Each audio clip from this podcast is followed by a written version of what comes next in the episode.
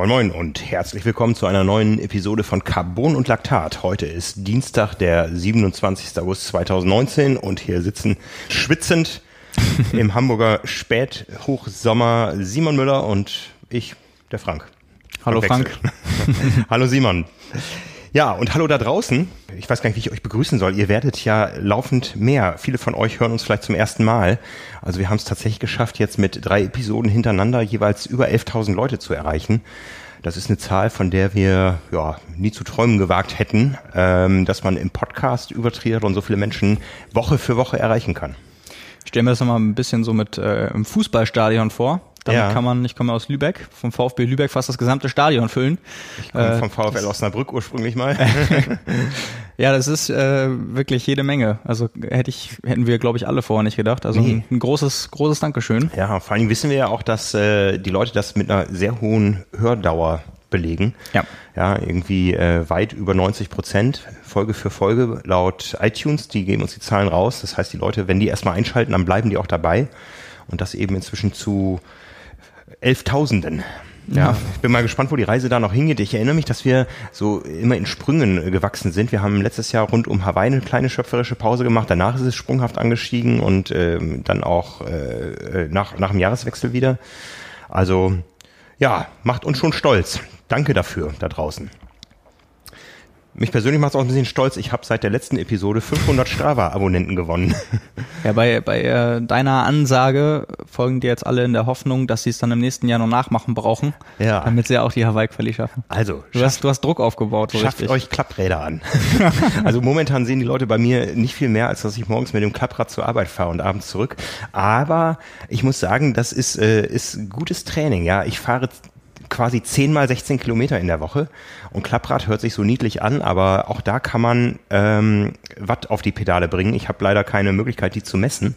Momentan ist das ja alles noch sehr unspezifisch, aber 16 mal, nein, 10 mal Radfahren in der Woche mit 40, 50 Minuten, irgendwas dazwischen, äh, oder 10 mal nicht Radfahren die Woche. Das ist einfach, ja, die Kontinuität im Training zählt. Und jetzt zum, zum Trainingsstart ähm, ist das äh, ja, auch irgendwo Training. Irgendwo mit muss man auch anfangen. Ja, es, es kommen sicher auch noch andere Sachen dazu. Also lasst euch nicht äh, langweilen davon, dass ich immer mit Klapprad fahre und versuche, jeder Einheit auf Strava einen neuen Titel zu geben. Sobald mir die Kreativität ausgeht, mache ich andere Sachen. Aber ich habe auch ein bisschen Schiss. Du hast mir ja letzte Woche angeboten, dass du mich im Laufen coachen willst. Ich habe gerade unseren Chefredakteur Nils Flies hat auf dem Flur gesehen, der einen Trainingsplan von dir nachtrainiert hat, bei gefühlt 45 Grad draußen.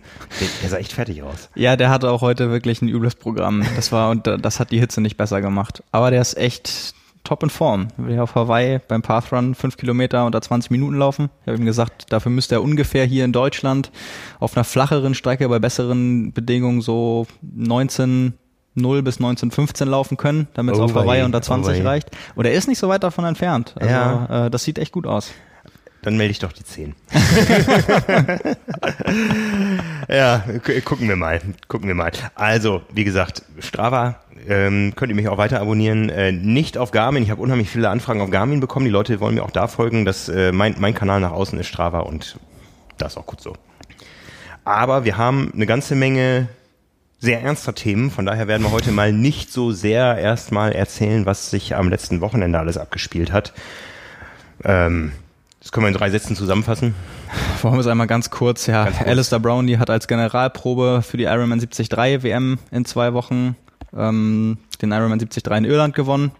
Matt Hansen den Ironman 73 in den USA. Äh, olympische Distanz war noch in Viernheim mit äh, Frederik Funk als Sieger. Der macht am nächsten Wochenende sein äh, erstes Ironman 73 Rennen überhaupt. Äh, vielleicht auch gleich schon mit der Quali nächstes Jahr für Neuseeland. Äh, Daniela Rief hat äh, beim Trans Vorarlberg äh, Triathlon gewonnen. Erfahr also erwartungsgemäß ähm, auch nochmal als Test, denke ich, für Nizza, hügelige Strecke, dass sie das kann, hat sie jetzt schon dieses Jahr häufiger gezeigt, auch äh, beim Alp d'Huez Triathlon. Das sind ja beides Rennen aus der neuen äh, Serie, auch ähm, die, die den Chiemsee Triathlon auch noch umschließt. Ähm, genau, das waren so die Hauptschlagzeilen, würde ich mal ja, sagen. Das Ganze gibt's ja sehr ausführlich bei uns auf trimark.de. Also wir wollen uns da selber keine Konkurrenz machen. Ja, da, da findet ihr alle Rennberichte. Genau, wir verlinken das auch noch. Also bitte äh, nachsehen, dass wir da jetzt nicht so äh, ausführlich drauf eingehen. Ironman 73 Vichy war auch noch mit Emma Pellant als Siegerin, äh, Franz Löschke auf Platz drei. Aber das könnt ihr dann alles nachlesen, wie gesagt, in, den, in der Beschreibung, in den Show Notes. Und dann widmen wir uns heute anderen Themen. Anderen heißen Themen. Ich habe noch eine kleine Personalie nachzutragen. Äh, Zibi Schlufzig, den viele kennen als Geschäftsführer der Challenge Family, der hat einen neuen Job, äh, einen neuen Nebenjob. Also mhm. er, er macht das beides. Er bleibt weiter Geschäftsführer der äh, Challenge Family, äh, lagert da operativ etwas um. Ähm, da gibt es ein starkes Team in Holland, die ihn da schon länger begleiten als äh, Macher der Challenge-Serie. Der Zibi ist Biathlon-Nationaltrainer im Nachwuchs beim ja. Deutschen Skiverband geworden. Ich glaube, du hattest auch mal irgendwann erzählt, dass er da in der Richtung eine lange Historie auch ja, selbst er, hat. er hat mir mal erzählt, als ich ihn kennengelernt habe vor ganz vielen Jahren, dass er ähm, polnischer Meister in neun verschiedenen Disziplinen war, darunter Biathlon. Und ich habe irgendwo gelesen, dass er 1988 äh, als äh, Athlet der polnischen Nationalmannschaft nach einem Rennen in Deutschland geblieben ist dadurch seinen Startplatz bei den Olympischen Spielen in Calgary verloren hat und seitdem in Deutschland ist. Und ähm, wer einmal mit ihm Sport gemacht hat, der weiß, was das für ein kerniger Typ ist. Und äh, ja, das nur als Anekdote am Rande, weil es auch mit Triathlon zu tun hat. Ja, aber es gibt Dinge, die betreffen eine ganze Menge Triathleten, die äh, momentan sehr heiß sind, so dass wir denen eigentlich die Hauptaufmerksamkeit äh, in der heutigen Episode von Carbon und Laktat widmen wollen. Und zwar gibt es Diskussionen, die sich ähm, um zwei Veranstaltungen drehen. Es gibt einmal eine Veranstaltung, die hat schon stattgefunden, die ist abgeschlossen, äh, wo es im Nachhinein Diskussionen um das Ergebnis geht. Wir haben schon häufiger im Vorfeld und im Nachhinein über die Finals in Berlin gesprochen. Da gibt es jetzt neue Aufregung, sage ich mal, um äh, eine Streckenabkürzung, die letztendlich ähm, einen deutschen Meister betrifft auch, und zwar den bei der U23. Und es gibt ähm, ein Rennen, was noch nicht stattgefunden hat, was die Gemüter momentan sehr, sehr erregt. Das ist der bevorstehende Triathlon in Köln, der nicht genehmigt ist und ähm, wo wir eine ganze Menge Reaktionen von außen bekommen haben schon. Jede Menge Nachfragen auch und wir auch schon mal an dieser Stelle im Podcast versprochen haben, dass wir uns dem zum gegebenen Zeitpunkt äh, widmen wollen, allerdings erst, wenn wir alle Seiten, die relevant sind, zu Wort haben kommen lassen und uns ein umfassendes Bild machen können. Und ähm, genau, das ist jetzt geschehen. Die Veranstaltung ist auch am kommenden Wochenende, also deswegen sprechen wir auch heute noch drüber. Genau. Ja. Gehen wir chronologisch vor, machen wir Berlin, das ist nämlich das kleinere Thema. Also, Faktenlage ist, in Berlin haben die Finals stattgefunden, das heißt die deutschen Meisterschaften äh, der Elite, die ja seit Jahren auf der Sprintdistanz ausgetragen wird in Verbindung mit dem Abschlussrennen der Triathlon-Bundesliga und das Ganze im Rahmen der Finals, das heißt äh, der Veranstaltung, wo zehn Sportverbände ihre deutschen Meister gesucht haben. Ja? Ähm, Valentin Werns ist deutscher Meister geworden ähm, bei der Elite und es gab aber einen Zwischenfall äh, bei der U23 wo der deutsche Meister, der spätere deutsche Meister, an der ersten Boje nicht den richtigen Weg gefunden hat. Ja, das ist in Fernsehbildern dokumentiert. Und ist auch wohl schon während des Rennens einigen Leuten aufgefallen. Das haben einige Leute gesehen. Äh, am Ende ist es nicht geahndet worden und auch nach einer in der Sportordnung vorgesehenen Einspruchsfrist nicht, äh, da ist nichts passiert, sodass das Ergebnis weiter so Bestand hat. Ne? Wenn man sich diese Fernsehbilder anschaut, dann sieht man eben, ja, der Athlet schwimmt an der Boje vorbei, er hat den Kurs verlassen, das ist regelwidrig und äh, er hätte da disqualifiziert werden müssen. Genau, er taucht ja. so links links drunter ja. vorbei eigentlich. Also ja. einmal ab und auf der anderen Seite wieder auf, ohne rechts den Weg außen rum zu nehmen. Äh, ich weiß nicht, ob wir die Möglichkeit haben, das Video auch noch zu verlinken. Das man sich das bei, ja. bei Bedarf auch nochmal angucken kann. Mhm. Ähm, denn jeder, der das entweder schon an dem Wochenende gesehen hat oder danach oder einfach wie auch immer die Bilder kennt, weiß vielleicht auch, dass da ähm, ja letztendlich der Streckenposten, der da auf einem Brett saß an der, an der Boje, es war ja die erste Boje nach irgendwie 250 mhm. Metern, sehr, sehr, eine sehr, sehr ungünstige Figur gemacht hat. Ja. Was letztendlich auch dazu geführt hat, wahrscheinlich, dass diese Situation irgendwie entstanden ist. Ja, also ich sag mal, ich, ich würde noch mal einen Schritt weiter nach vorne gehen. Ähm, es waren 80 Athleten am Start. Das ist eine verdammt breite Startlinie. Ja? Ähm, wir haben mehrfach darüber gesprochen, das Niveau ist höchstklassig. Das heißt, es ist klar, da wird sich niemand auf einem kurzen Weg zu einer ersten Boje absetzen können ja. oder es wird sich nicht auseinanderziehen, das Feld. Ja? Ähm, vielleicht ja, im Nachhinein ist man immer schlauer, aber ähm, eine, eine Startlinie, die 90 Athleten breit ist, die hat eine gewisse Breite und eine Boje ist ein Punkt. Das heißt, das Feld verdichtet sich zunehmend, wenn es auf diese Boje zugeht und da die Leistungsdichte so hoch ist, ist sie in dem Moment so das ist fast so eine Singularität, ja, ein, eine Situation, wo niemand mehr den Arm aus dem Wasser kriegt, was man in dem in der Situation ja auch sieht. Ja. ja. Ähm, ja, es ist natürlich lokal immer schwierig ähm, zu versuchen, den Weg zu einer ersten Boje so weit wie möglich zu machen. Das äh, bei einer Schwimmstrecke von 750 Metern ist der ja. und, und Start und Ziel liegen nebeneinander, ist der maximale Weg 375 Meter. Jetzt war es ja auch noch so ein Bojen-Halbkreis, der vielleicht sagen wir 150 Meter ähm, ähm, lang war. Das heißt, der Weg zur ersten Boje waren 300 Meter. Da zieht sich natürlich nichts auseinander. Ja. ja, die die die die haben ja alle nur wenige Sekunden 100 Meter Schwimmzeitunterschied. Ja, das heißt, äh, die Situation war so, dass man im Nachhinein schlauer ist und das wissen wir auch von, von äh, aus, aus Seite der, der Organisatoren, der Veranstalter, dass man da hätte besser auf diese Boje hinführen müssen und nicht einfach die Boje als einzelnen Punkt hatte und dann auch eine mit einer Triathlon-Wettkampfsituation äh, überforderte Ordnungskraft äh, der DLRG auf einem äh, Paddelboot äh, da direkt an dieser Boje zu platzieren. Ja. ja. Ne? Ähm, und auch da weiß ich, dass man da das im Nachhinein als Fehler erkannt hat, man hätte da irgendwo auch Kampfrichter äh, platzieren müssen, die sofort Tatsachenentscheidungen treffen können. Ja, das ist das große Versäumnis, das ausgeblieben ist. Ja, man, man hat also gewusst, okay, da war irgendwas nicht sauber, aber man hat diesen Athleten in einem angemessenen Zeitrahmen nicht identifizieren können. Von daher gab es keine Ahnung des Ganzen. Nicht Ahnung, sondern Ahndung. Ich weiß nicht, ob das akustisch rübergekommen ist. Ja, also ich glaube auch, dass äh, es ist prinzipiell schon schwierig. Es bringt das Format natürlich mit sich, dass die Leistungsdichte mhm. immer dann den Rennverlauf so steuert, dass der Kampf an der ersten Boje, der ist ja immer so. Das war jetzt nicht irgendwie, dass es da eine große Ausnahme war. Es soll jetzt auch nicht so rüberkommen, dass irgendwie da war das besonders schlimm. Ich glaube einfach, was äh, da ungünstig war, war einfach die hauptsächlich diese Positionierung von jemandem, der dann, mhm. weil, weil, man hat einfach gesehen, äh, durch diesen Kampf um die Boje rum sind einige Athleten weiter so ein bisschen nach links abgetrieben und dann mussten sie noch um denjenigen auf dem Brett rumschwimmen, um da überhaupt rumzukommen. Ja. Und das ist einfach, das kann man einfach umgehen, indem man den zehn Meter weiter links hinstellt. Da hat er auch alles im, im Blick irgendwie und wie du schon sagst, noch irgendwie ein Wettkampfrichter zehn Meter weiter dahinter aus dem Gefahrenbereich irgendwie und aus dem Wettkampfgeschehen auch letztendlich raus. Dann kann man das Ganze wenigstens so sicherstellen, dass das kein Einflussfaktor ist. Ja. Weil ich glaube, sonst ähm, wäre diese Konstellation gar nicht gar nicht zustande gekommen. Ja, also ich habe diese Situation bewusst so nicht gesehen. Ich war einer von den Menschen, die da vor Ort waren. Es waren in dem Moment, glaube ich, mehr Menschen im Wasser als außerhalb des mhm. Wassers. Mhm. So viel Zuschauer sind da nicht rausgefahren zum Start. Die waren eher im Ziel hinten. Äh, Habe es also da in der Situation nicht gesehen. Es ist uns hinterher zugetragen worden, auch erst mit anderen Namen. Da wurden andere Namen diskutiert und uns zugetragen. Das hat sich dann aber relativ raus, schnell rausgestellt, um, um wen es da geht. Und äh, wenn man die Bilder sieht im Nachhinein, ja, ist es klar.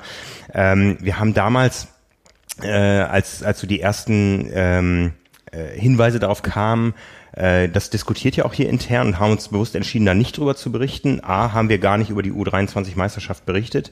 B, ähm, ist das ein Ding, das nicht hätte, das dem Athleten nicht hätte passieren können, aber wir wissen, solche Dinge passieren im Triathlon und ähm, wir haben es für uns gar nicht so hochgehängt, wie es jetzt teilweise hochgeschaukelt wird, ähm, wo Dinge reininterpretiert werden, die man natürlich hinterfragen muss, aber ähm, das nur zur Begründung, wir haben einfach äh, die Relevanz damals, und das sehe ich auch heute so, diese Relevanz dieses Vorfalls, ähm, ja, es, es gibt relevantere Themen. Natürlich ist das nicht in Ordnung. Ähm, aber wie gesagt, ein, ein Rennen muss ja auch irgendwo einen Abschluss haben, ja. Und ähm, es gibt da diese, diese Fristen, Einspruch einzulegen.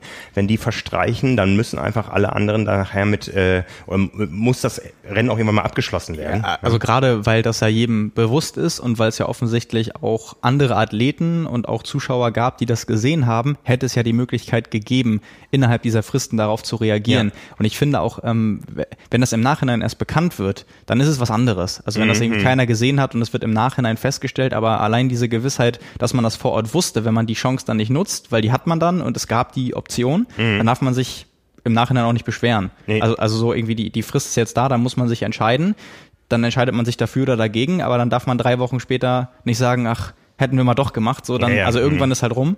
Ähm, und das würde ich anders sehen, wenn einfach dann drei Wochen später das erst bekannt gewesen wäre. Aber wenn das ja. jetzt echt der Fall war, offensichtlich, wie, wie, du ja auch sagst, dass die Leute das teilweise gesehen haben oder die Athleten auch, mhm. das, das, hat man ja auch direkt nach dem Rennen mitbekommen, dass dann die Bilder da gepostet worden und sind und die, die Kurzvideos. Ähm, von der Szene, dann glaube ich auch einfach, also da bin ich, bin ich auch bei dir, da muss das alles in einem zeitlichen Rahmen sein, der per Wettkampfordnung auch klar definiert ist. Mhm. Ja, auf jeden Fall. Also wir wollen, glaube ich, alle nicht, dass Triathlons immer 14 Tage später am grünen Tisch äh, entschieden werden. Irgendwie. Ja. Es war ein Regelverstoß. War es, ein, es, es war eine Kurzschlussreaktion des Athleten. Also ich glaube nicht, dass er in der Startlinie stand und gesagt hat, da hinten um die Boje, da schwimme ich aber links rum. Ja. Ähm, war nee, es ein grober Regelverstoß, darüber kann man sich streiten. War es ein rennentscheidender Regelverstoß? Da würde ich mal sagen, eher nicht, weil so gigantisch groß war die Vorteilsverschaffung in dem Moment nicht. Ja, also natürlich geht es um Sekundenbruchteile, aber das Rennen entschieden wurde viel später. Ne? Ja, ne? ich, ja, ja, also sehe ich eigentlich auch so, aber nehmen wir mal an, der, er war ganz links und er hätte ganz rechts einmal um denjenigen auf dem, um den, mhm. war es ein Wettkampfrichter oder war es ein Volunteer oder wer, wer da auch immer auf dem Brett saß. Nee, genau, äh, um, um da noch rumschwimmen, dann um die Boje. Also nehmen wir ja. mal an, du, du, du verlierst sechs bis zehn Platzierungen. Das ist eventuell ist es eine Radgruppe. Gut möglich. Also ne? das, deswegen, ich, ich ja. Ich glaube es jetzt auch nicht unbedingt. Es ist auch bestimmt nicht unmöglich, dass er dann in der Gruppe weiter mitschwimmt, vielleicht ja. auch noch nach vorne schwimmt. Ähm, nur wir wissen ja auch bei der Kurzdistanz, äh, die, die fünf Sekunden können letztendlich fehlen, um ja. beim Radfahren mit dabei zu sein. Warum war er ganz links? Er war ganz links, weil sein Ligateam ganz links gestartet ist. Da bin mhm. ich wieder bei dem Thema Wettbewerbsverzerrung einer deutschen Einzelmeisterschaft durch eine übergeordnete Liga-Konstellation. Ja, also ich hoffe wirklich nur, dass alle Beteiligten daraus lernen können. Ja, das ist dumm gelaufen. Ja, ähm, da hat ein Athlet einen Fehler gemacht. Äh, es ist nicht geahndet worden. Ähm, ja, es, es ist ganz schwierig. Es ist ganz schwierig. Also ich, ich, ähm, ich erinnere mich, ich war ja von 2002 oder 3 bis 2008 offizieller Fotograf der, der ITU, des Triathlon Weltverbandes und das war ja auch damals nicht so, dass überall immer Fernsehen dabei war.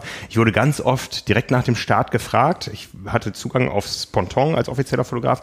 Ähm, wir müssen ganz schnell in deiner Kamera die Bilder sehen. Es gab einen Fehlstart, da hat einer zu früh gezuckt. Wir müssen sehen, wer das ist, dass der ähm, seine Zeitstrafe rechtzeitig absitzen mhm. kann. Ja, also ja. da, da ähm, hatte ich ja so eine Art offizielle Funktion, ähm, war ja irgendwo, hatte auch ein, ein ITU-Shirt an, ja, also war irgendwie so halb offizieller, hatte auch gewisse Weisungsbefugnis in manchen Bereichen. Ja. Ähm, da wurde auf mich zurückgegriffen.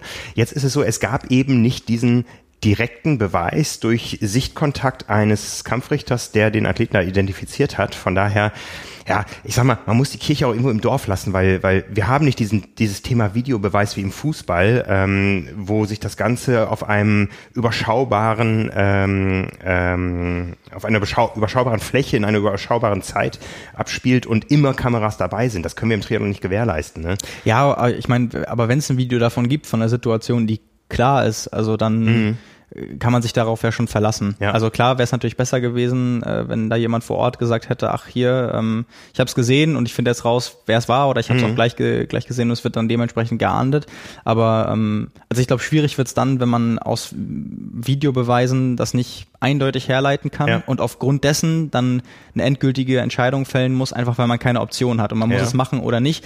Dann kann man natürlich so argumentieren, okay, im Zweifelsfall macht man es dann eher nicht weil es niemanden gab, der das in der Situation noch besser beurteilen könnte. Mhm. Ähm, aber gut, ich meine, hier, hier steht ja außer Frage, dass es so war letztendlich, ist halt nur die Diskussion oder das, das Kuriose ist ja eigentlich erst, dass diese, die Diskussion so viel später aufgepoppt ist. Also, dass nicht direkt danach beschlossen wurde, hier, wir haben es gesehen, wir finden jetzt eine Lösung, äh, disqualifizieren oder nicht, mhm. sondern dass es jetzt im Nachhinein so aufgerollt wird.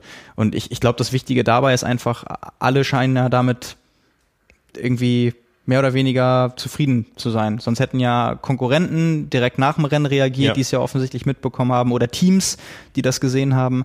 Ähm, also alle haben sich ja mehr oder weniger damit abgefunden. Ich finde nur das Wichtige ist, wie du schon gesagt hast, die Möglichkeiten, die man hat, um in, in Zukunft darauf zu reagieren, dass sowas gar nicht erst passiert. Mhm. Und wenn es, wenn sowas passieren sollte, weil die erste Boje ja immer Anlass bietet, dass äh, solche Situationen entstehen können, dass man da dementsprechend vielleicht Leute positioniert, die dann im Zweifelsfall direkt mhm. reagieren, dass man gar nicht erst darauf angewiesen ist, dass jemand Einspruch einlegt, sondern dass man das sieht, man ahnet das und dann ist es vom Tisch wir hoffen ja, dass diese Live-Übertragung von deutschen Meisterschaften im Triathlon auch Zukunft hat. Ja, ja, Dann kann man ja auch vielleicht mal drüber nachdenken, dass ein Mitglied des Kampfgerichts im Regiewagen sitzt und mhm. notfalls sagt, zeigt mir diese Szene nochmal, ich habe da was gesehen oder mir ist da gerade was von der Strecke durchgefunkt worden. Also das doch Videobeweis wie im Fußball. ja, ja, ja. Aber was vielleicht so, ähm, wo, wo wir gerade beim Thema Fußball sind, was vielleicht wirkungsvoll sein könnte.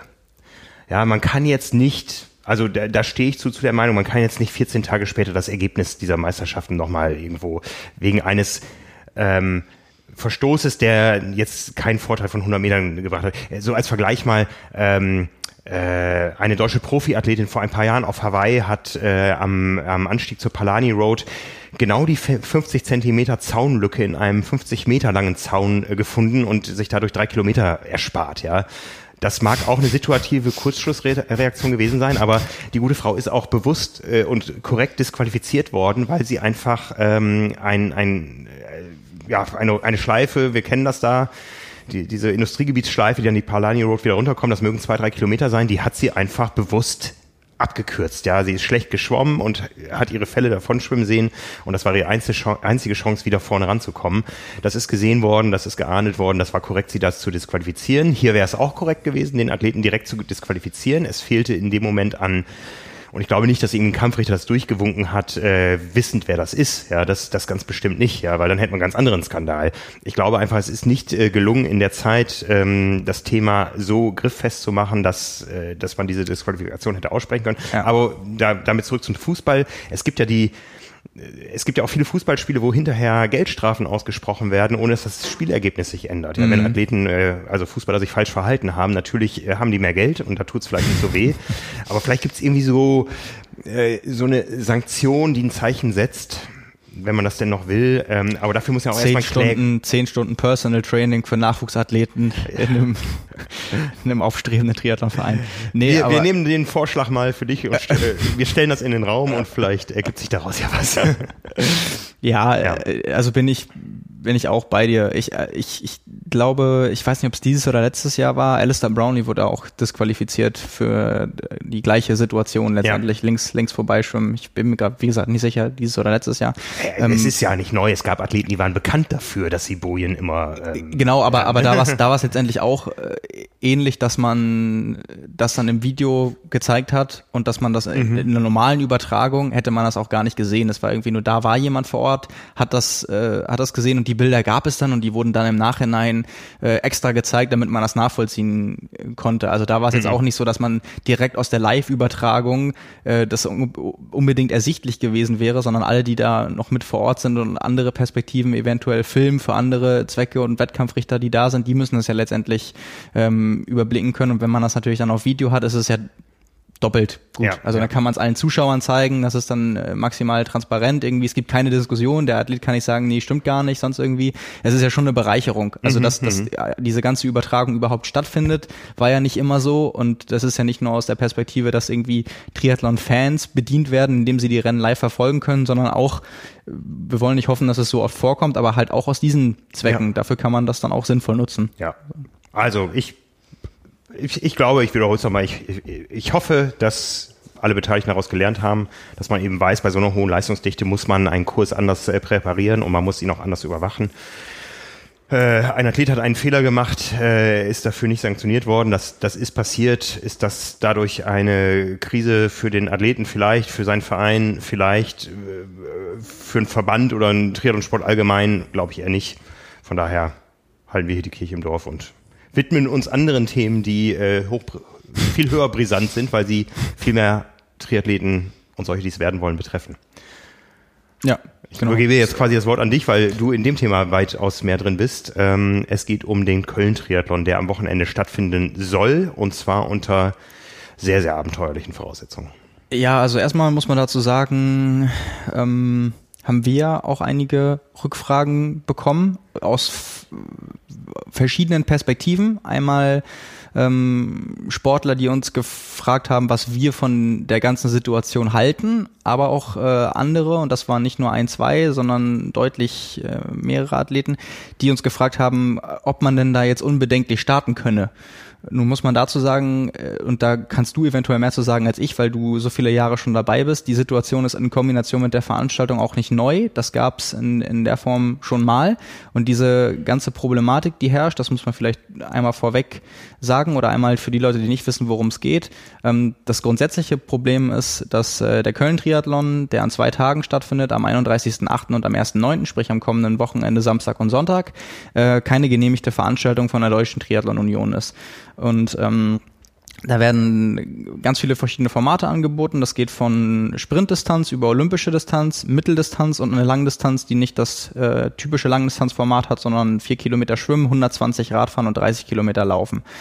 Ähm, und ja, gilt dann für die für alle Distanzen ähm, nicht genehmigt, sprich ähm, die DTU ist da nicht involviert. Das hat äh, mehrere Auswirkungen und die, die größte Sorge, die ähm, die Athleten haben, ist, äh, dass gesagt wird oder dass, dass in den DTU-Richtlinien steht, jemand, der einen Startpass besitzt, ganz egal, wie oft er davon Gebrauch macht oder ob er Ligastarter ist oder nicht, äh, und der bei nicht genehmigten Veranstaltungen startet, kann äh, sanktioniert werden mit einer Sperre von einem Jahr äh, ab dem Zeitpunkt, wo er das gemacht hat. Sprich jetzt, wenn er am Wochenende starten würde, äh, bis einschließlich nächstes Jahr August wäre derjenige für die DTU-Veranstaltungen gesperrt. Ähm, genau, und dazu muss man vielleicht noch einmal sagen, dass bewusst steht da kann drin. Also äh, es ist nicht so, dass jeder, und das ist auch der Grund, warum wir so viele Anfragen bekommen haben, warum der Veranstalter geradezu bombardiert wird mit Anfragen von Leuten, die jetzt nicht äh, wissen, wie sie darauf reagieren sollen und äh, sollten. Ähm, weil es nun mal das Beispiel gibt, es gibt andere Veranstaltungen, die auch nicht genehmigt sind und wo dann Athleten starten, aber es passiert nichts. Sprich, es hat einfach keine, keine Auswirkungen, die machen das, nehmen daran teil und ähm, wohl wissend, dass etwas passieren kann, aber nicht durchgegriffen wird. Dann ist natürlich jetzt die berechtigte Sorge da, dass, dass etwas passiert. Ähm, und ja, dementsprechend haben sich die Leute auch teilweise an uns gewendet und äh, gefragt, ja, was wollen wir denn machen? Können wir jetzt da starten? Weil das Grundsatzproblem ist, es steht so ein bisschen eine Aussage gegen Aussage. Äh, der Veranstalter sagt, ähm, das stimmt eigentlich alles nicht, ihr dürft starten. Und die DTU sagt, das ist eine nicht genehmigte Veranstaltung, sprich, wer startet, der kann dafür auch ganz normal, wie es in den Richtlinien steht, belangt werden. Also so ein bisschen den Eindruck hatte das äh, Aussage gegen Aussage, was ähm, sehr skurril ist oder sehr besonders sind halt alle Umstände, die dazukommen, die ein bisschen vertrackt sind. Auf jeden Fall muss man vielleicht einmal da ansetzen, dass das Ganze eine lange Historie hat und äh, die sich darauf beschränkt, dass die Zusammenarbeit zwischen dem Veranstalter und dem NRW-TV, also sprich nicht der DTU, sondern dem Landesverband, äh, in Nordrhein-Westfalen ja seit einer gefühlten Ewigkeit, also sprich seit, ich glaube, es sind jetzt schon fast zehn Jahre, nicht funktioniert und es auch, glaube ich, vor sieben Jahren äh, schon mal eine Klage gab. Und äh, ich weiß nicht, hast du da Informationen äh, die, oder einfach so nochmal so einen Einblick äh, in den Verlauf, den du geben kannst? Äh, speziell auf das Thema Genehmigung in Köln. Mir ist dunkel was in Erinnerung, dass es, dass es da mal was gab. Ähm, ich glaube, der Landesverband Köln, der ja auch zwischen zeitlich mal neu aufgestellt wurde vor ganz vielen Jahren, äh, der hat eine gewisse Erfahrung im Umgang mit diesen äh, wilden Veranstaltungen, sag ich mal. Ich habe eben ja schon erwähnt, ich komme aus Osnabrück gebürtig und so im Osnabrücker Umland, was ja dann ganz schnell Nordrhein-Westfalen ist, da gab es immer schon vor vielen Jahren wilde Veranstaltungen, die nicht genehmigt waren, wo ähm, Athleten teilweise unter falschen Namen und so gestartet sind, weil die Veranstaltungen als solche toll waren, aber äh, das war ja alles noch zu Gründerzeiten. Ähm, wir haben in der vor- oder vorvorletzten Episode darüber gesprochen, äh, über eine andere nicht genehmigte Veranstaltung, die ein Athlet gewonnen hat, der auch noch offiziell laut DTU-Regularien Doping gesperrt ist. Ja, ähm, aber beim Köln-Triathlon nimmt das Ganze eine andere Dimension an, weil zweieinhalbtausend Athleten jedes Jahr dort an den Start gehen. Ja, du hast erwähnt, ja, ich glaube, ich glaube sogar an beide, wenn man beide Tage zusammennimmt, sind sogar an die 4000 teilweise. Ja, also, also das ist wirklich äh, riesig. Ja, es ist äh, es ist ein Thema, über das natürlich niemand drüber hinwegsehen kann, ja, weil man natürlich auch von Verbandsseite äh, alles andere möchte, als dass da jemand ein Exempel statuiert und sagt, es geht auch so. Ja, und das ähm, muss man dazu sagen. Ich habe extra nochmal, ähm, wir haben, wie schon gesagt, mit beiden Seiten gesprochen. Ich habe eben gerade äh, nochmal mit dem Veranstalter des Köln Triathlons ähm, telefoniert und der hat auch ähm, klar gesagt, dass es ihnen letztendlich auch darum geht. Also sie wollen eigentlich ähm, genau das, nämlich äh, bezwecken, dass es auch anders geht. Und sie, sie wollen das letztendlich nicht einsehen, dass man sich da fügt, weil das Problem, ähm, was sie sehen, ist, dass Verbände eine Monopolstellung haben. Und das ist letztendlich auch auf die, die, die Grundlage, gegen die sie schon mal geklagt haben. Und ähm, sie sehen sich selbst ähm, total im Recht, was bedeutet, dass sie sich auf äh, EU-Richtlinien berufen. Die, äh, es gab einmal einen Beschluss im Dezember 2017, der gegen die internationale Eislaufunion ähm, gerichtet war, wo dann zuerst äh, Sportler abgestraft wurden, die an solchen Veranstaltungen teilgenommen haben. Und dann gab es da quasi mehr, mehr oder weniger einen Freispruch, sage ich mal. Und im, im Nachhinein wurde dann gesagt, okay, ähm, das geht so nicht. Und für, ein, für fürs Eislaufen wurde dann beschlossen, okay, ähm, die Sportler dürfen da starten. Und das ist ähm, darauf beruft sich jetzt der Veranstalter des Köln-Triathlons und sagt quasi, das ist allgemeingültig, weil es ein Präzedenzfall wäre. Und die Anwälte, mit denen sie zusammenarbeiten, hätten gesagt, ähm, dass das auch für andere Verbände gelten würde. Ähm, Darüber ist allerdings sonst nichts bekannt und ähm, in dem Gespräch äh, habe ich das dann auch so nachgefragt und da hieß es dann auch, ja, wenn wir Anwälte hätten, die was anderes behaupten und sagen würden, dann wäre das auch nicht ausgeschlossen. Sprich, ähm, es ist quasi, es steht nirgendwo, dass man sich darauf berufen kann. Es ist nicht so festgehalten. Es wäre dann eine Ermessenssache und es wäre dann etwas, was man wahrscheinlich juristisch klären müsste.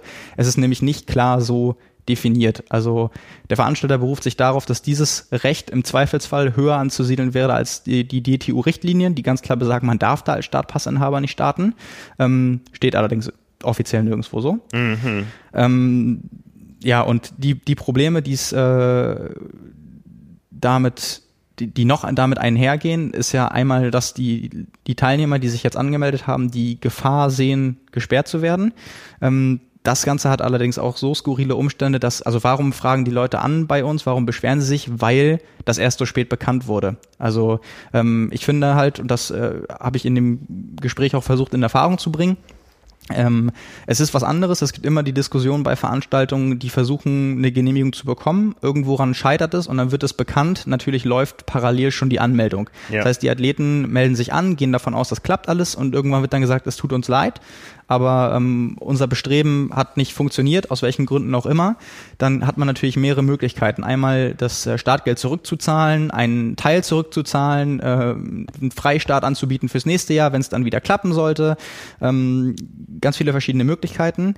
Äh, jetzt ist es aber hier der Fall, dass wir die Info vom äh, Nordrhein-Westfälischen Triathlonverband haben, dass ja. nicht mal eine Genehmigung beantragt wurde. Ja, genau. Sprich, es, die Aussage vom äh, Präsidenten des NRWTV, äh, von äh, Dr. Burkhard Schmidt, der auch eifriger Hörer unseres Podcasts ist, ähm, der schreibt ganz klar, der Veranstalter des äh, Kölner Triathlon Weekends CTW Jeschken Frenz hat für die Veranstaltung 2019 am 31.8. und 1.9. bei uns keinen Antrag auf Genehmigung der Veranstaltung gestellt. Daher haben wir gar keine Möglichkeit, die Veranstaltung zu genehmigen. Genau, da, das, ist, das ist das eine und dazu muss man sagen, äh, diese, es ist nämlich kein Verein, der diese Veranstaltung ausrichtet, sondern ein Unternehmen. Mhm. Das unterscheidet das Ganze natürlich von den meisten Veranstaltungen. Das ist insofern richtig.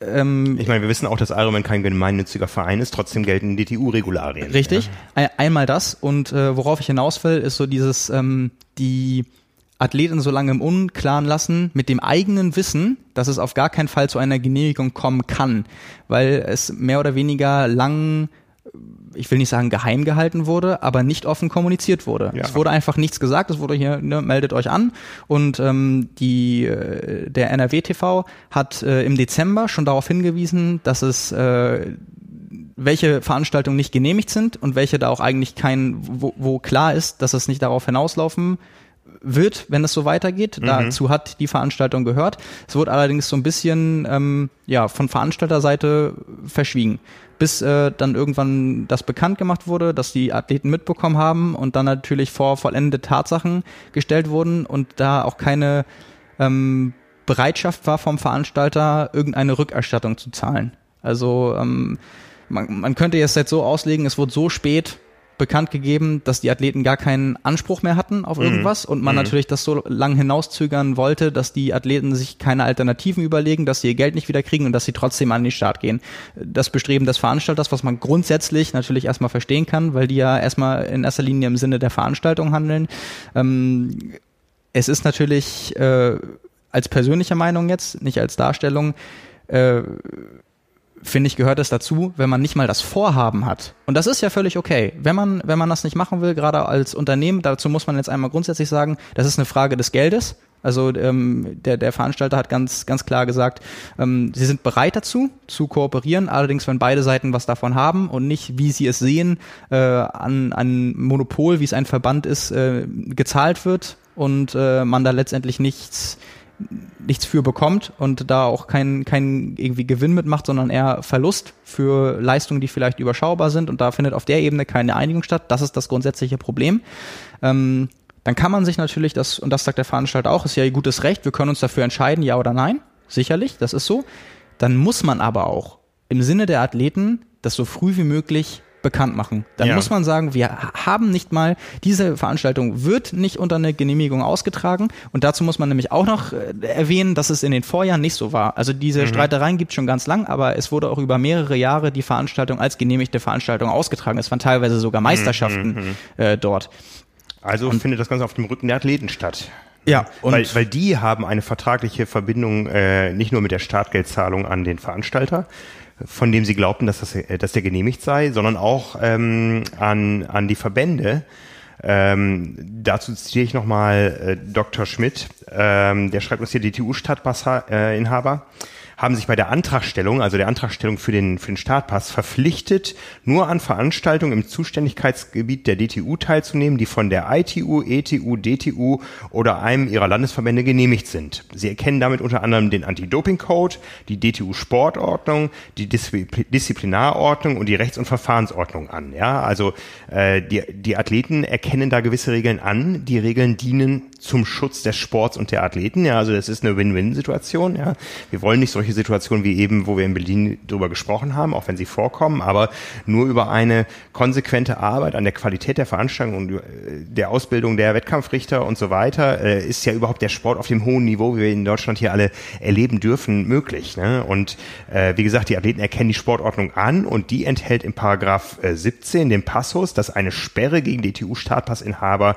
ähm, verhängt werden kann, die bei einem nicht durch die DTU oder einen Landesverband genehmigten Wettkampf starten. Äh, genau, wir haben noch verschiedene Aspekte, auf die wir dann äh, gleich eingehen können. Dazu finde ich es äh, auch noch wichtig, dass es gibt beim bei diesen Rennen Preisgeld, gerade auf der Mitteldistanz. Äh, waren, waren schon große Namen vor Ort. 2010, 2011 war mal auch Andreas Rehlert. Oh, da gab es auch schon mal einen ganz großen Vorfall. Jürgen Zeck wurde nämlich disqualifiziert. Der war aber Aushängeschild und äh, mit dem wurde geworben. Die Disqualifikation wurde zurückgenommen. Gut, darum soll es jetzt gar nicht gehen.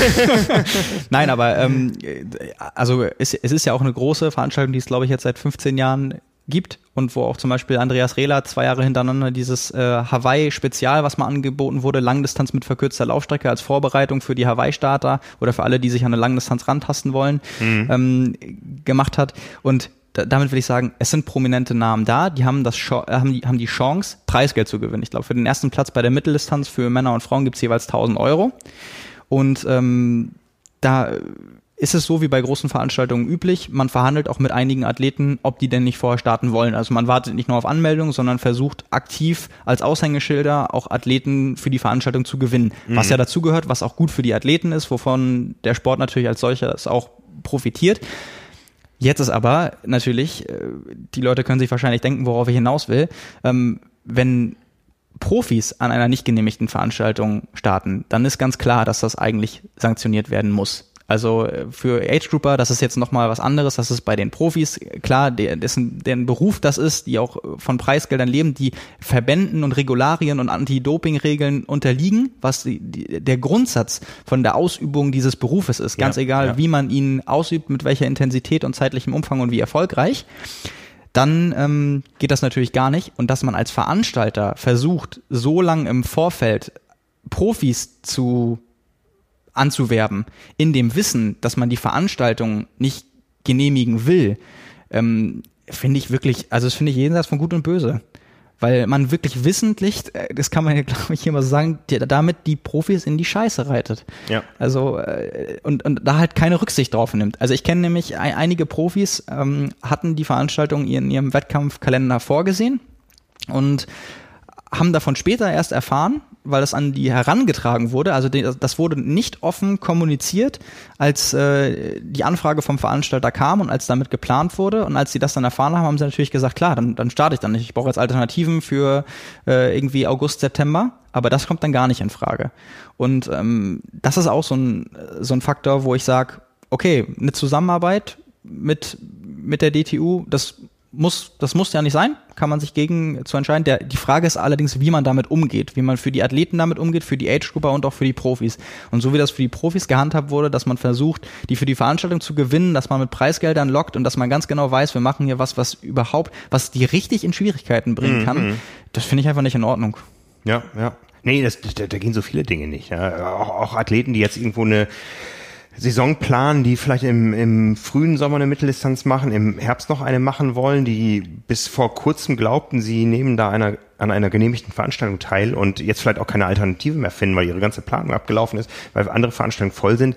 Also insgesamt muss man schon sagen, auf dem Rücken der Athleten. Ja, ja. Und, und, und auch sehr wissentlich, also wenn man groß auf die Seite geschrieben hätte, Achtung, nicht genehmigte Veranstaltung und so, hätte man als Athlet ja reagieren können, aber erst, erst kassieren und, und, und, und dann so durchsickern lassen, ähm, wir sind übrigens nicht genehmigt, aber wir zahlen kein Geld zurück. Ne? Das Einmal das und es so darstellen, als wenn man im Recht wäre, weil man eine, eine, eine EU-Richtlinie als gültig oder höher angesiedelt erklärt im Vergleich zu, zu den DTU, zur DTU-Sportordnung, was mhm. ja ähm, definitiv äh, offensichtlicher sein kann, aber ja offensichtlich auch nach Aussage des Veranstalters umstritten ist. Weil ja. wenn, wenn der Veranstalter selbst sagt, die Anwälte, mit denen wir gesprochen haben, sagen, das ist zwar so, aber es kann auch sein, dass andere Anwälte etwas anderes behaupten, dann ist es ja nicht eindeutig geklärt. Das kann mhm. man ja, glaube ich, kann man, glaube ich, so sagen.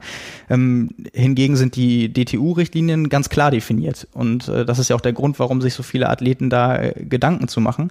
Und ähm, das, da kommen ja auch noch äh, das hat ja noch andere Auswirkungen. Also du hast gerade schon äh, vorgelesen mit äh, oder was man alles anerkennt, wenn man äh, Startpassinhaber ist. Mhm. Das führt ja aber auch dazu jetzt, dass äh, keine Kooperation mit der DTU oder einem Verband stattfindet, dass ähm, es zum Beispiel keine offiziell oder ausgebildeten Wettkampfrichter gibt die ja. von den Verbänden ja immer geschickt werden, die ja auch für Geld ausgebildet werden, die bei normalen genehmigten Veranstaltungen Erfahrung sammeln über Jahre und deshalb auch in der Lage sind, irgendwann ihren Job hoffentlich möglichst gut zu machen, ähm, auf die man natürlich dann zurückgreift und für die man ja logischerweise dann auch als Veranstaltung bezahlen muss, weil es eine, eine Leistung ist, die erbracht wird, für die man ausgebildet wurde, was äh, fachliches Personal ist, ähm, was jetzt da auch nicht gegeben ist. Und ich glaube, ähm, da hatte der äh, NRW TV uns auch geschrieben, wie das da gehandhabt wird. Ähm, jetzt an an, an, der Stelle, nämlich dass äh, in den dass auf der, auf der Website gesagt wird, wenn es zu keiner Zusammenarbeit mit dem Verein kommt, dann gelten die Willpower Races Sport oder gilt die Willpower Races Sportordnung. Willpower Races ist der Veranstalter ja. als solches. Und darin äh, steht, dass äh, das Schiedsgericht sich aus drei vom Veranstalter ausgewählten Personen zusammensetzt, ähm, was natürlich, und das steht hier und das stimmt ja auch, willkürliche Entscheidungen ermöglichen würde. Also ähm, wie es gehandhabt wird, ist was mhm. anderes, wenn sich ausgebildete Wettkampfrichter freiwillig dazu erklären, das zu machen. Äh, davon kann man nur aber dann nicht ausgehen. Das ist ja auch die Frage, was will man als Athlet, der startet, wovon geht man aus, wenn man sich anmeldet und was bekommt man? Und was man bekommt, ist definitiv nicht der Standard, der bei einer Triathlon-Veranstaltung meiner Meinung nach herrschen sollte. Ja, stellen wir uns vor, es gibt eine Firma, die Neoprenanzüge herstellt und diese Veranstaltung sponsort dann ist natürlich im Interesse des Veranstalters, die ähm, Höchsttemperaturen für das Tragen von Neoprenanzügen so hoch zu setzen, dass auf jeden Fall in den Anzügen dieses äh, Herstellers geschwommen wird. Ja, also äh, eine Sportordnung ist ja nicht irgendwas, was gestern irgendwer hingeschrieben hat. Das ist ja über viele Jahre gewachsen. Ähm, es gab äh, Einflüsse dann von internationaler Seite irgendwann, äh, wo, wo versucht wurde, das, das Regelwerk international zu harmonisieren.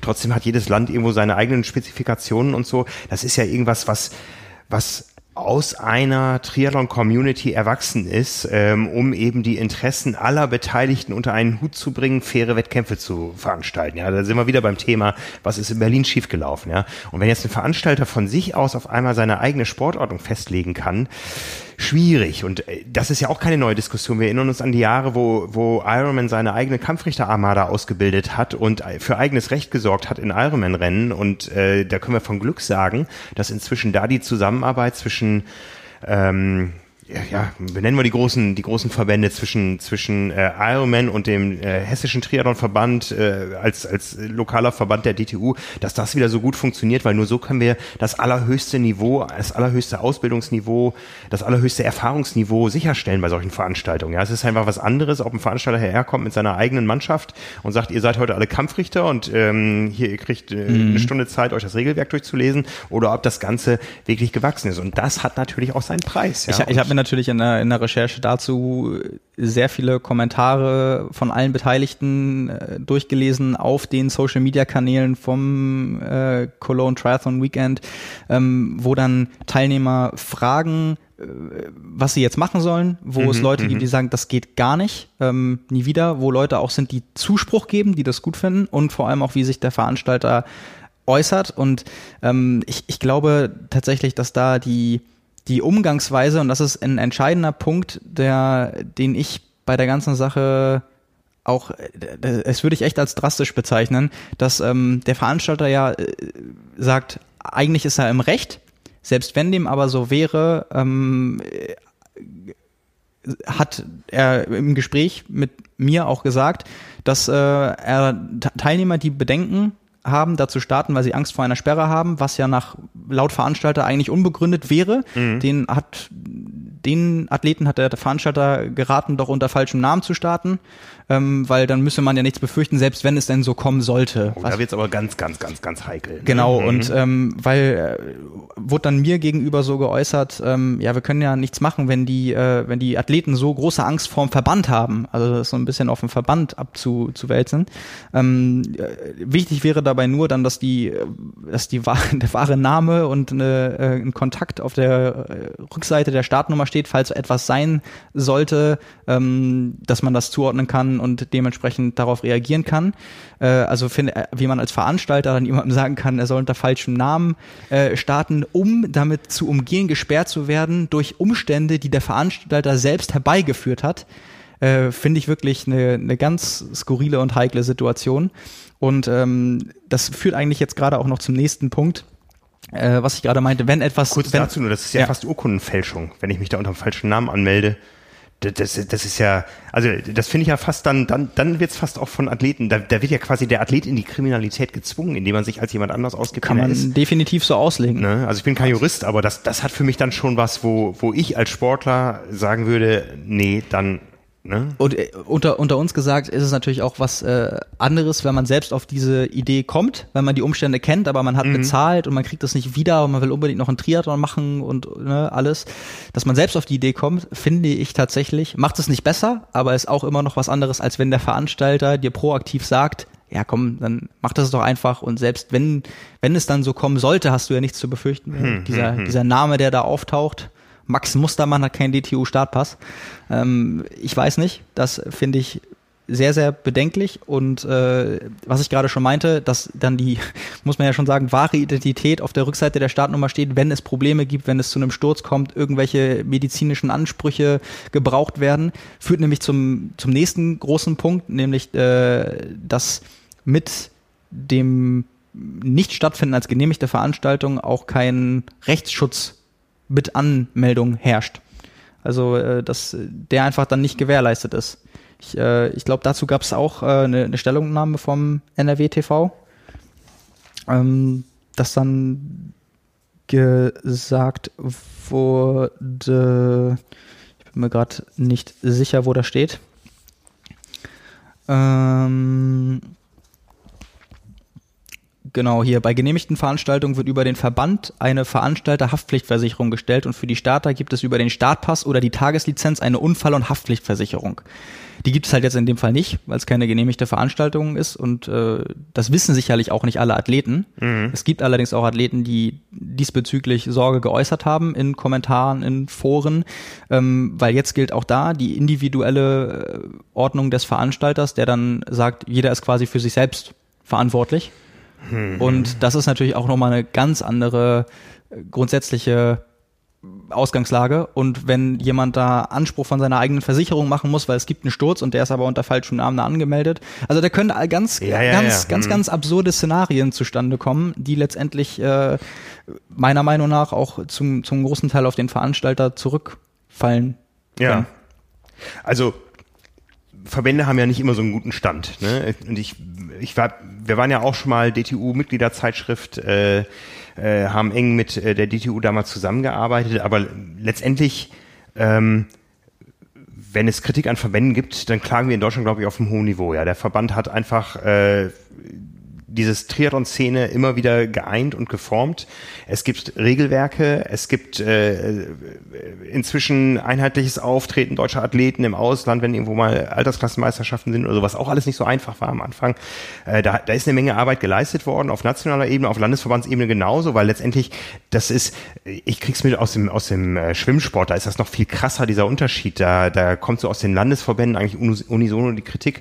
Der Deutsche Schwimmverband, der kümmert sich um die oberen zwei Prozent der Schwimmer und äh, um die anderen kümmern wir uns. Das heißt, wir machen die ganze Kampfrichterausbildung, wir machen die ganze ähm, Trainerausbildung, die ganze Nachwuchsausbildung. Das ist alles Landesverbandssache. Ja, und äh, hier ist es eben, es hätte eine eine Einigung zwischen zwischen äh, Verband und Veranstalter, also Landesverband und Veranstalter zustande kommen müssen.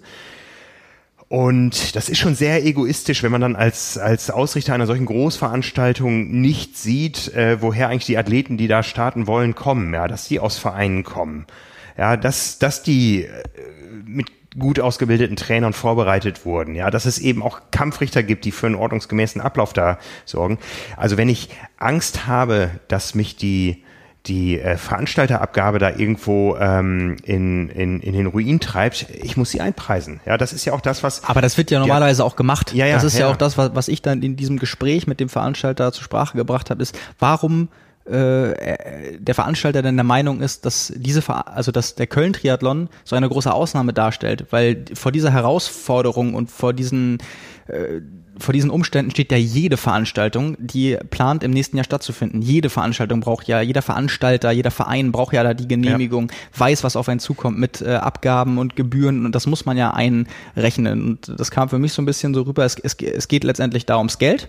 Und ähm, da ist keine Einigung möglich auf der Ebene, dass der Köln-Triathlon davon profitieren kann. Und dann wird einfach gesagt, dann machen wir es nicht. Also mhm. das, was mhm. wir da quasi äh, ich will nicht sagen sparen können, aber das, was wir an Ausgaben da irgendwie eindämmen können, das machen wir dann auch, weil alles andere, das wollen wir uns nicht auferzwingen lassen. Also wir wollen nicht einfach äh, unterdrückt werden, kann man ja schon fast sagen, und mhm. sagen, wir mhm. müssen das jetzt machen, weil uns das jemand vorschreibt. Auf der anderen Seite, wir haben hunderte Triathlon-Veranstaltungen im Jahr. Es muss klare Regeln geben. Dafür gibt es Verbände, die haben letztendlich die Aufgaben, die übernehmen die Koordination, die sorgen für Chancengleichheit bei den Veranstaltungen ja, ja, ja. und halt nicht, dass jeder irgendwie seine eigene, wie du gerade schon sagst, mit einem Sponsor, der dann um die Ecke kommt und viel Geld da reinsteckt und andere Sachen ermöglicht und ne, mhm. da sind ja ganz viele Szenarien äh, denkbar.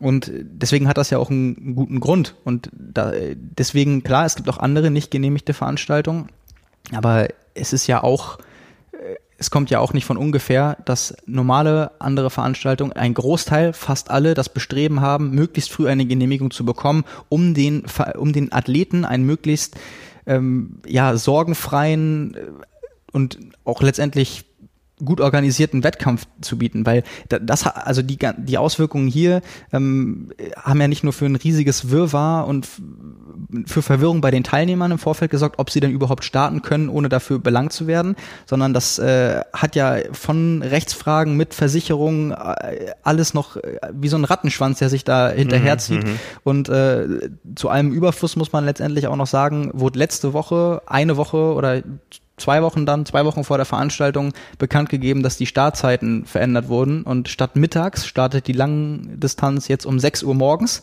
und die Mitteldistanz um 6.50 Uhr und ein berechtigter Einwand war von vielen natürlich, um 6 Uhr morgens ist es noch nicht mal hell mittlerweile. Und ja, da, muss, da, muss, man echt sagen, das stimmt.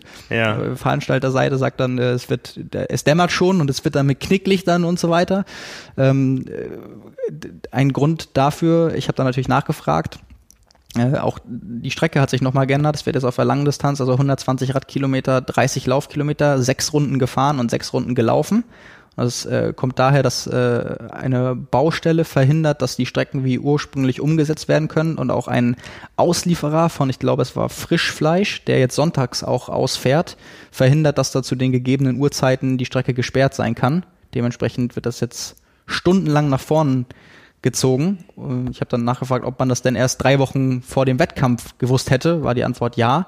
Und äh, das wurde auch von anderen Seiten mal bestätigt, dass es in Köln, dass es da eher um die Zusammenarbeit mit der Stadt gehen würde, mhm, die auch mhm. bei anderen Großveranstaltungen wie den Köln-Marathon oft problematisch ist, wo dann eine Woche vorher gesagt wird, ja, nee, ist nicht, da ist Baustelle. Wir könnten das natürlich über die Brücke machen, aber die müsste dann gesperrt werden. Dann heißt es, okay, machen wir ja, kostet 20.000 Euro ja, witzig, wo sollen wir die hernehmen? Also da, das muss man in dem Fall, äh, das kann man, gar, das muss man jetzt nicht, wie du sagst, auf dem Rücken jetzt in dem Fall des Veranstalters austragen. Das ist dann vielleicht einfach ungünstig, aber das äh, ist natürlich jetzt irgendwie so ein bisschen das i-Tüpfelchen, dass das mhm, auch noch dazu mhm. kommt, äh, nach so viel Trubel und die Leute gar nicht wissen, sollen sie oder sollen sie nicht. Und jetzt wird denen gesagt, hey, statt, statt irgendwie um, um 12, statt es jetzt um 6 Uhr morgens. Das ist natürlich auch für alle Athleten, die vielleicht am dem Tag anreisen wollten, jetzt äh, wirft die komplette Planung um und das ist dann einfach, äh, ja, äh, sehr viele ungünstige Umstände, die da jetzt auch noch in einer äh, absurden Chronologie ineinander übergreifen. Ja. Ich sehe auch diese, diese Monopolstellung der, der Verbände da gar nicht so schlimm. Wie gesagt, es ist ja nicht irgendwie es ist ja eine Win-Win-Situation. Ja, eine Verbandsmitgliedschaft in Deutschland ist nicht, auch, nicht, wenn man damit kein Geld verdient. Ja, eine das Verbandsmitgliedschaft ja in Deutschland ist auch enorm günstig. Wenn wir das mit dem Ausland vergleichen, ja, in der, in der Schweiz kostet die Tageslizenz schnell mal 50 oder 60 Euro. Gut, da ist alles teurer.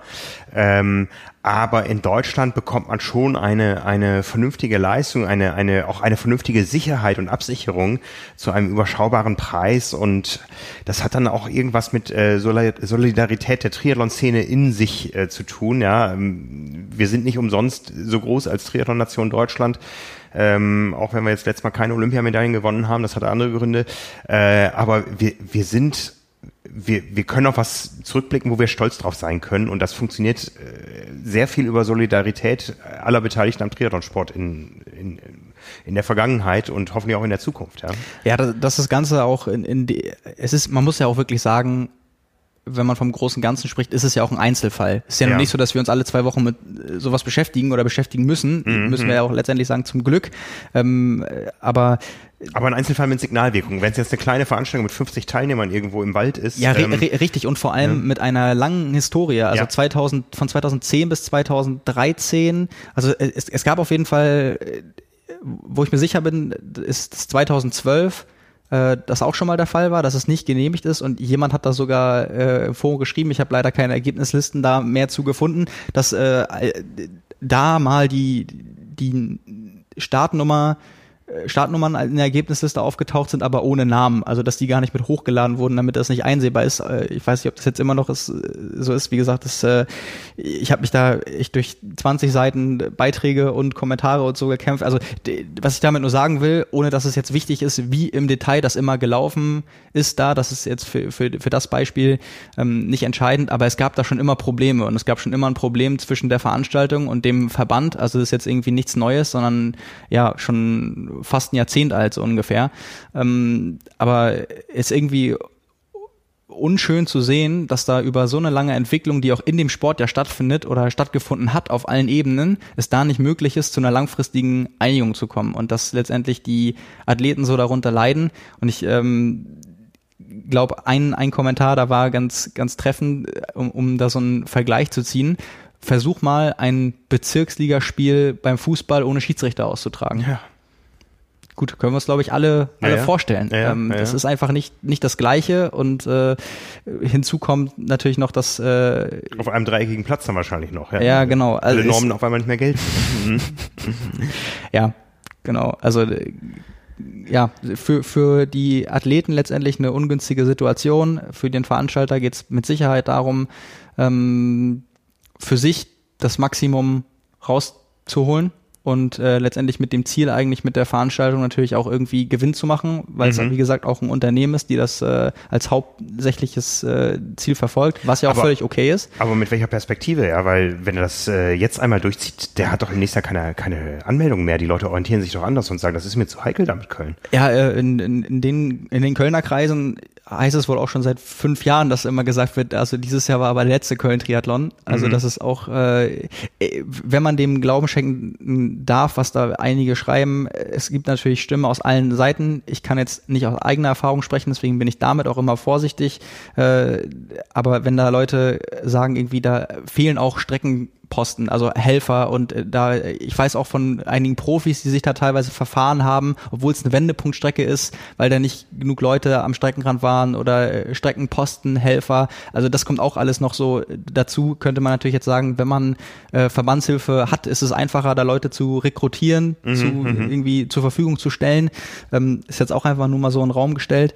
Aber ähm, das hat Auswirkungen, glaube ich, auf so ziemlich alle Bereiche. Und ähm, wenn man da mit Leuten spricht, die schon vor teilweise zehn Jahren bei der Veranstaltung teilgenommen haben, dann sagen die auch, das war damals äh, noch was ganz anderes und groß und super und irgendwie ging es ab da dann auch äh, mit der Veranstaltung als solcher ein bisschen bergab. Und ich weiß nicht, ob das einfach so ein ähm, ob sich das darin jetzt einfach nur so ein bisschen widerspiegelt, mhm, weil mhm. das ja doch auf jeden Fall auch zusammenhängt und ähm, ja, es macht auf jeden Fall den Eindruck, letztendlich macht man ja auch, ob Unternehmen oder nicht, man entsch entscheidet sich ja dazu, ein Triathlon auszurichten. Und im Normalfall sollte man ja meinen, man weiß dann, was auf einen zukommt. Und sich selbst das Leben so schwer zu machen und zu sagen, wir äh, stellen uns gegen all das, was letztendlich Norm ist, ähm, bietet ja nicht nur ein enormes Konfliktpotenzial für einen selbst, sondern sorgt auch dafür, dass die Athleten natürlich maximal unzufrieden sind mit der Veranstaltung. Ich weiß mhm. hier schon in Hamburg, wie groß der Aufschrei immer ist, wenn man die Startzeiten, nachdem man über 100 Euro Startgeld für eine Sprintdistanz bekommen hat, erst durch Zufall äh, einen Monat vorher bekommt und dann heißt es dann teilweise um 6.30 Uhr oder so. Und dann die Leute sagen, okay, trotz 100 Euro, ich verzichte auf meinen Startplatz, das kann ich mir nicht antun. Ich muss irgendwie noch anreisen, ich muss um, um 3 Uhr aufstehen für eine Sprintdistanz, das ist eventuell mein zweiter oder dritter Triathlon. Das mache ich einfach nicht. Mhm. Mhm. Und ähm, da dann jetzt mit allem, was dazugehört, mit den, mit den Startzeiten und mit, mit dem wieder äh, auch äh, nach außen, wie das Ganze präsentiert wird, das ist eigentlich das, was mich an der ganzen Sache am meisten, ähm, ja, ich, ich will schon fast sagen, erschüttert, weil wenn ich Teilnehmer wäre und ich würde keine klare Aussage bekommen und keine Rückerstattung und mhm. ähm, einfach, ich würde gar nicht wissen, woran ich bin, weil ja mehr oder weniger als Aussage gegen Aussage steht. Ich würde mich da total verloren fühlen und auch ähm, einfach, dass da keine, keine Kooperation mit dem Veranstalter an sich möglich ist, ist, glaube ich, auch für, für die Zukunft der Veranstaltung nicht gut und macht das Ganze für die Athleten ja auch offensichtlich unattraktiv. Und das sieht man ja auch, wenn man, wenn man die ganzen Kommentare liest. Es gibt natürlich immer Ausnahmen, es gibt natürlich immer auch äh, andere Perspektiven, andere Seiten, mhm. auch, auch Leute, die sagen, hey, ich finde das gut, dass man sich mal nicht dem Verband irgendwie beugen will und dass man versucht, das selbst in die Hand zu nehmen und so, äh, den will ich auch einfach nur dann zu bedenken geben, all die Punkte, die wir angesprochen haben, dass es auch einen guten Grund gibt, warum das sonst im Normalfall anders läuft und dass es auch schon wohl durchdacht ist und dass es, glaube ich, bei anderen Veranstaltungen auch nicht so schlecht läuft und man da sieht, dass die Veranstaltungen funktionieren. Ähm, von daher, ja, ist es äh, tut mir da echt in dem Fall alle Leute leid, die da, oder alle Athleten leid, die dieses Jahr so darunter zu leiden haben und bis vielleicht Stand jetzt noch nicht wissen, ob sie da starten sollen oder nicht. Mhm. Da will ich mir auch ehrlicherweise keinen keinen Tipp erlauben. Nee, nee, nee. Also schwierig, ne? Letztendlich muss jeder Athlet für sich selbst entscheiden. Ich glaube, wir können, wir können äh, zusammenfassen, dass die Entwicklung für den Sport nicht gut ist, dass Köln eine vernünftige Veranstaltung verdient hätte, ja, dass es offensichtlich an den Interessen einer, eines kleinen Kreises oder vielleicht auch nur einer Einzelperson äh, scheitert, dass man da irgendwie zu, zueinander kommt und ja, vielleicht erledigt sich das auch irgendwann von selbst. Also ich meine, jetzt mal aus dem Nähkästchen geplaudert, wir sind natürlich auch stark vernetzt in der ganzen Triathlon-Industrie und ähm, da gibt es Menschen, Veranstalter, Organisatoren, die sind allgemein anerkannt und manche sind es nicht, weil sie sich immer seltsam gebärden und ähm, von daher vielleicht erledigen sich manche Probleme von selbst und dann mag vielleicht jemand anderes einspringen und können das äh, zurückgeben an, an Triathlon-Veranstaltungen, was, was die ganze Community da ja hergibt. Ja, da ist ja, da ist ja viel. Da gibt's äh, ein großes Team, äh, da gibt's äh, die Trainerausbildung schlechthin in Deutschland, ja, und das wäre schade drum, wenn eine Triathlon-Geschichte in einer Stadt jetzt so zu Ende geht. Ja. ja, definitiv. Also da muss man bei all den Sachen auch sagen, ähm, weil wir, wir haben das ja wirklich selten, dass wir uns in einer Community, wo wir uns gerne immer alle lieb haben würden, was ja auch für alle schön ist, dass wir uns so kritisch äh, damit auseinandersetzen müssen und mhm. auch teilweise dann sagen müssen, was wir davon halten und was uns auch nicht gefällt. Und dass man solche äh, irgendwie Gespräche, Interviews oder Telefonate dann auch äh, führen muss, wo man halt nicht an dem Veranstalter sagt, hey, das ist irgendwie ganz toll, sondern dann auch mal nachfragt, wo es dann auch mal wehtut. Das mhm. gehört halt aber auch dazu ähm, auch in, im Journalismus natürlich generell, aber auch nun mal bei uns, wo sonst immer vieles äh, positiv gestimmt ist und wir alle auch gern gegenseitig Rücksicht nehmen, weil ja das im Sport auch sonst so gang und gäbe ist. Aber da bin ich total bei dir. Ich glaube, hier ähm, haben die Leute und die Athleten verdient, dass man einmal die Umstände so aufklärt, wie wie, wie der Kenntnisstand ist, dass man so wie, wie wir es jetzt gemacht haben, beide Seiten zu Wort kommen lässt, dass man darstellt, wo liegen überhaupt die Probleme, warum bin ich als Athlet jetzt betroffen, woran scheitert es, dass ich das vielleicht so ein bisschen nachvollziehen kann, dass ich weiß, welche Auswirkungen hat das, wie sind die Umstände, dass ich für mich dann vielleicht letztendlich entscheiden kann, finde ich das gut, finde ich das schlecht, starte ich, starte ich nicht?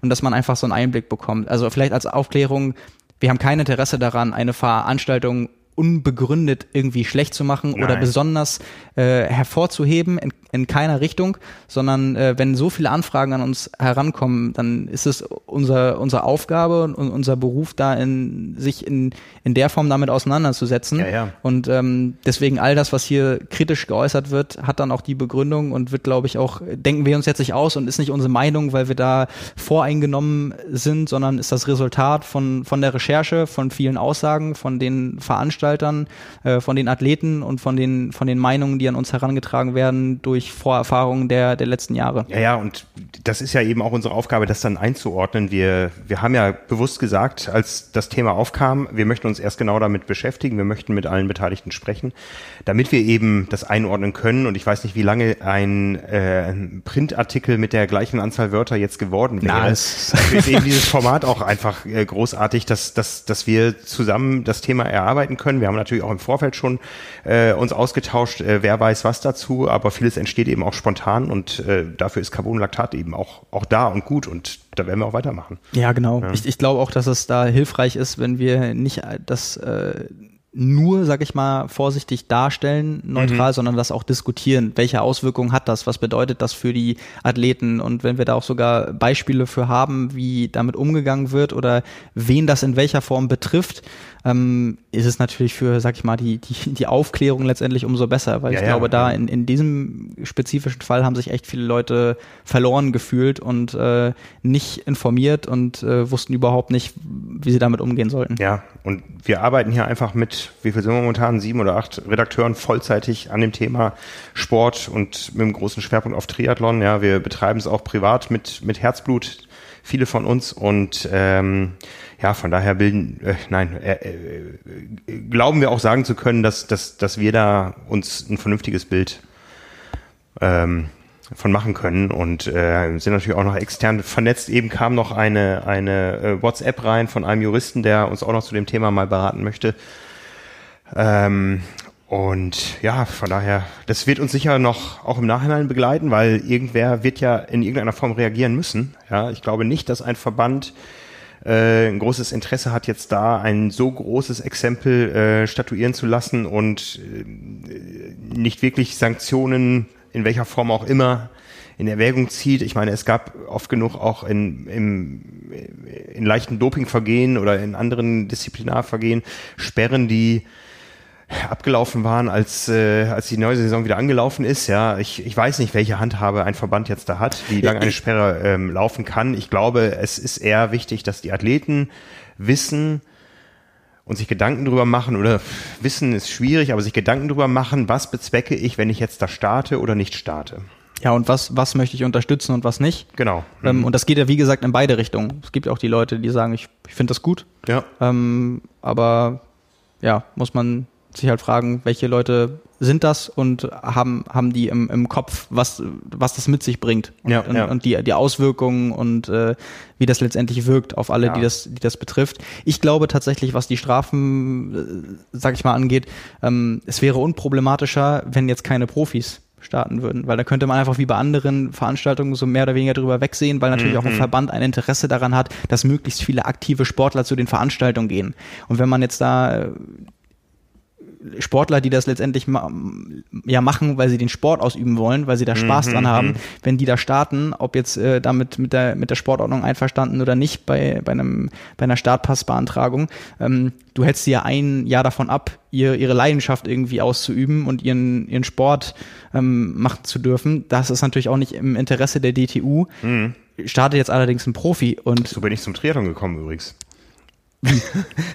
ich bin, äh, ich habe als Schwimmer den Verein gewechselt, äh, mitten in der Saison und äh, weil, weil ich weiterkommen wollte als Schwimmer und dann drohte sich mein neuer Verein aufzulösen. Das wusste ich nicht. Da gab es Querelen im Vorstand und so weiter. Und ich hätte nicht zurückwechseln können oder irgendwo anders hinwechseln können, weil man nur innerhalb eines gewissen Zeitraums, ich mhm. weiß nicht mehr, wie lange es war, einmal den Verein wechseln darf. Ja. Das heißt, ich hätte keinen Verein gehabt. Ich hätte nicht an Schwimmwettkämpfen teilnehmen können. Und äh, habe dann Triathlon gemacht. Also es ist nicht so weit gekommen, der Verein hat sich nicht aufgelöst, aber ähm, ich habe mir wirklich, weil ich damals äh, Bock auf Leistungssport hatte, ich habe mir wirklich dann überlegt, welche, welche Alternativen hast du, wenn du diese Saison keine Schwimmwettkämpfe machen darfst? Mhm. Das war Triathlon. Ja. Ich bereue es nicht. Ja. Sollte so sein. Ja. Aber wenn die ganzen Triathleten natürlich auf einmal ähm, nur noch Obstacle Races machen oder ja. sowas, ne? ähm, teilweise beim gleichen Veranstalter, der, der, der, der auch verschiedene Formate in, im Angebot hat. Ja, ach, mögen wir uns alle gar nicht ausmalen. Ne? Also ja, an, an der Stelle, ich habe es ja auch schon gesagt, äh, das äh, Ehepaar von Flerken, was wir auch schon ja vor, vor zwei oder drei Wochen hier mit einer Erfolgsmeldung beim Icon Nordhausen hatten, wo sie den mhm, Doppelsieg mhm. gefeiert haben, hat auch den Start in Köln angekündigt. Wenn dem jetzt echt so sein sollte und die beide das Rennen gewinnen, ähm, dann könnte das halt dazu führen, dass da die DTU sagt, okay, bei den Profis, die dann auch bei einer Veranstaltung, die wir nicht genehm, nicht haben, Preisgeld gewinnen, da müssen wir jetzt durchgreifen. Mhm. An der Stelle, äh, Yvonne und Per, wenn ihr das hört, oder wenn da, wenn da Leute äh, das hören, die, die sie gut kennen, ich weiß nicht, ob das, äh, ob das verhindern würde, dass die DTU sich dafür entscheidet, weil das ist ja auch dann die nächste Frage.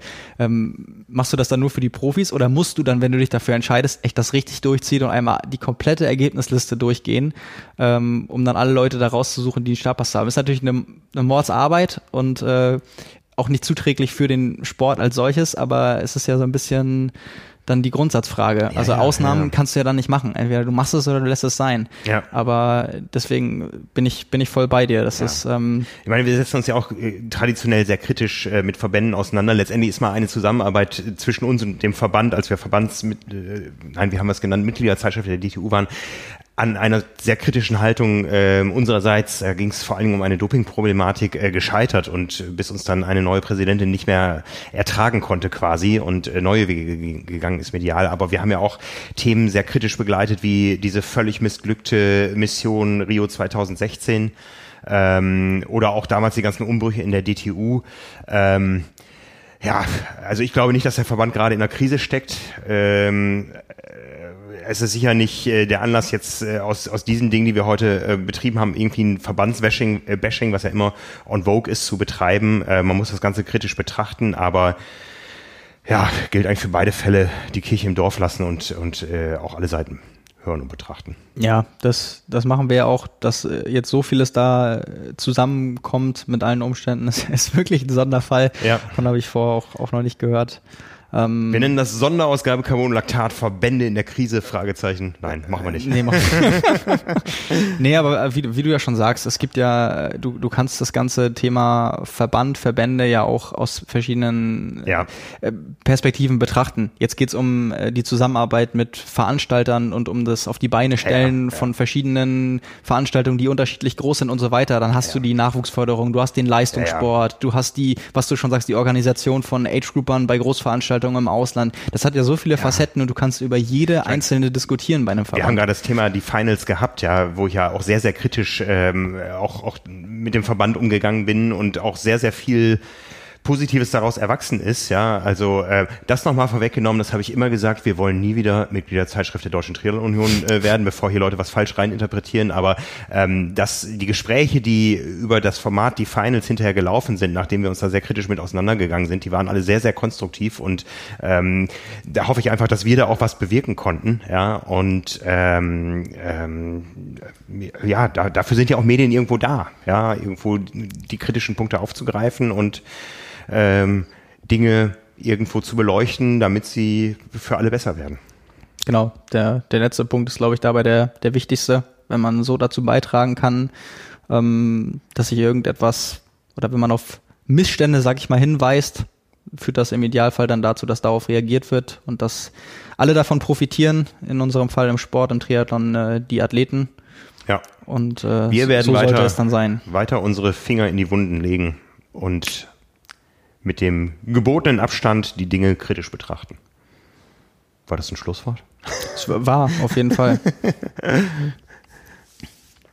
genau, wir machen, äh, wir machen Journalismus und produzieren keine Shitstorms. Das ist, die Unterscheidung ist ganz wichtig. Genau. Ja, damit wären wir, sind wir doch wieder sehr lang geworden, obwohl wir nur zwei Themen hatten eigentlich.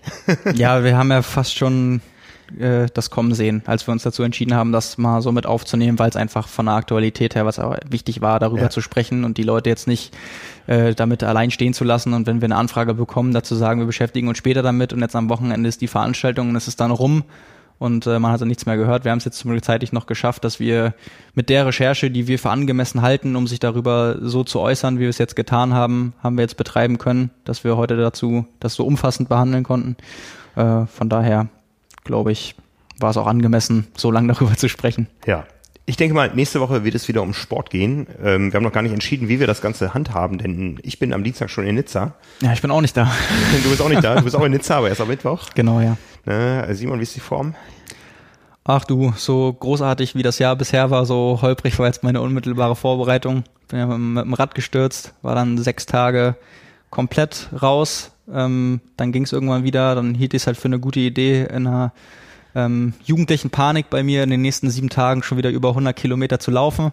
Dann hat die Achillessehne sich gemeldet, mit der ich noch nie Probleme hatte. Jetzt habe ich drei Tage Laufpause deshalb machen müssen. Bin Sonntag das erste Mal wieder gelaufen, hatte gestern keine Schmerzen. Ich hoffe, das ist damit ausgestanden. Also war ein bisschen holprig jetzt, aber ich hoffe, das hat sich dann damit und äh, ja, hätte besser sein können, aber ich bin in erster Linie dankbar für alle, alles, was dieses Jahr schon war und freue mich natürlich trotzdem jetzt noch drauf, im Idealfall nochmal alles rauszuhauen, was geht.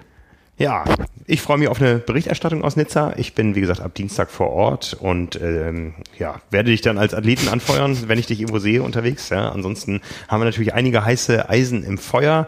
Damit legen wir dann nächste Woche los. Und ja, von Nizza ist es dann auch nicht mehr so weit bis nach Hawaii. Ja, richtig. Also die Saison spitzt sich langsam zu.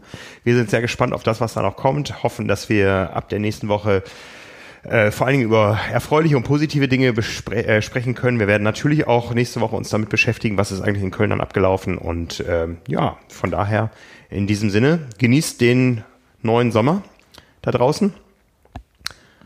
Viel Spaß beim Training, beim ja. Sport, wo auch immer ihr am Wochenende startet, ja. Und wenn ihr irgendwo startet, wo es momentan Schwierigkeiten gibt, dann überlegt es euch gut. Ansonsten hören wir uns in alter neuer Frische demnächst wieder.